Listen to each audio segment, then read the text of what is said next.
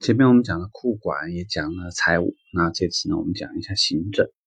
一说到行政，销售部的理解，什么是行政？行政做的事情，在你的脑袋里面只有两件事是最多的，那就是招人、发工资。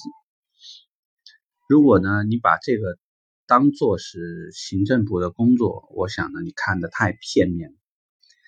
因为你看啊，一个组织刚刚成立的时候，第一批到岗的人是什么？是人力资源。所以行政部通常讲，它现在的职能简单分就是分为两个部分，一个是行政部，一个呢是人力资源部。有时候因为人员编制的原因，这两个部门可能会合在一起，但是它的工作职能首先是这个，先有人力资源才有你，所以大家千万不要认为这个没有人力资源你也可以工作，那可不可以工作？好，OK，我们。让另外一种话题来说，就是哎，老板认识你，所以没有人力资源，所有的人妥妥的就进来了。大家不用交社保吗？不用办入职所有的这些文件吗？为什么要办理这些东西？其实它都是为了备档，因为行政工作是一个非常严谨而且很繁琐、很繁琐的工作。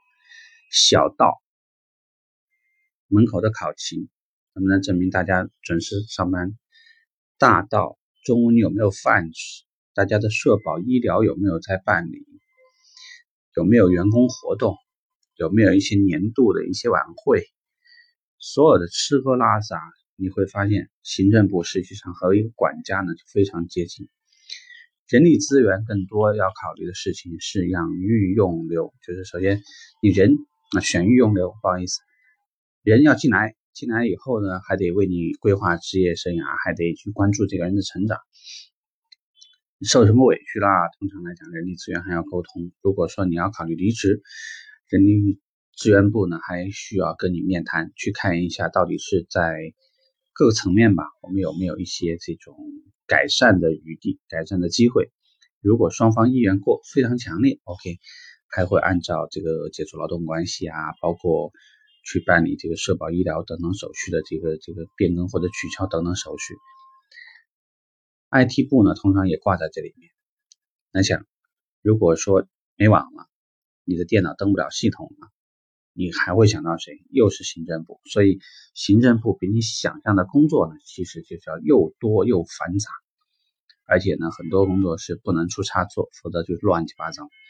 不是考勤出问题了，就是奖金核算出问题了，就是奖金不能准时发，要不呢就是这边的灯坏了，那边的电脑全部瘫痪啊，或者什么地方还漏水了等等啊，太想想都很麻烦。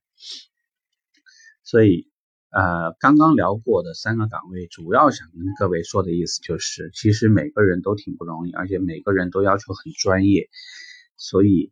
如果你以前对于这些岗位的理解是那种，就认为他们每天只是在办公室敲敲电脑，然后妥妥的拿上，好像看上去收入还不是太差的这种状态，各种愤愤不平，真的你不清楚他们所背负的压力和责任，远远比我们所销售一台车、两台车要来的要重得多。这就是为什么大家讲分工，而且要讲专业化，呃，讲职业化的要求的这种原因。所以，希望呢，未来的时候，你和任何一个部门打交道的时候呢，都应该去了解他的工作的职责到底有多大的范围。有些什么工作呢，可能是交叉的；有什么工作可能是需要互相去理解、互相去配合。那这样呢，我们在未来的工作呢，就不会有问题了。OK，这个话题我们就聊这吧，拜拜。